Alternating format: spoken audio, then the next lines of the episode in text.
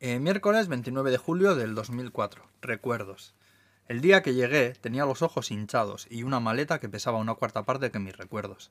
Aterricé en Tokio y empecé a luchar contra ellos, a tratar de deshacerlos para intentar creer que no hubiesen existido nunca, mientras pasaba por terminales, andenes, aceras y miradas. Pero ellos ganaban siempre, se encargaban de alinear mi existencia con una melancolía que impregnaba todo mi ser y lastraba mi alma. Entonces conocí a mi chico y al segundo supe que quería que me adoptase, porque su voz me hacía sentir tan cerca, aun estando tan lejos, que no quería dejar de escucharla.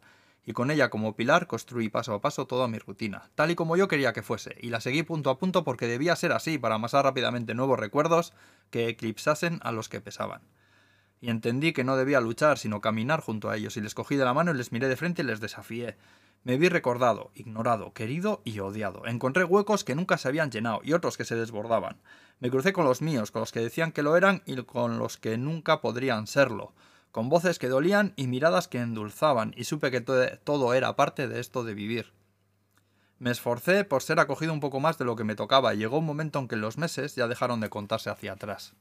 Y aunque recordaba con más fuerza que nunca, mi alma cada vez pesaba menos, hasta que ese hueco acabó por desbordarse también.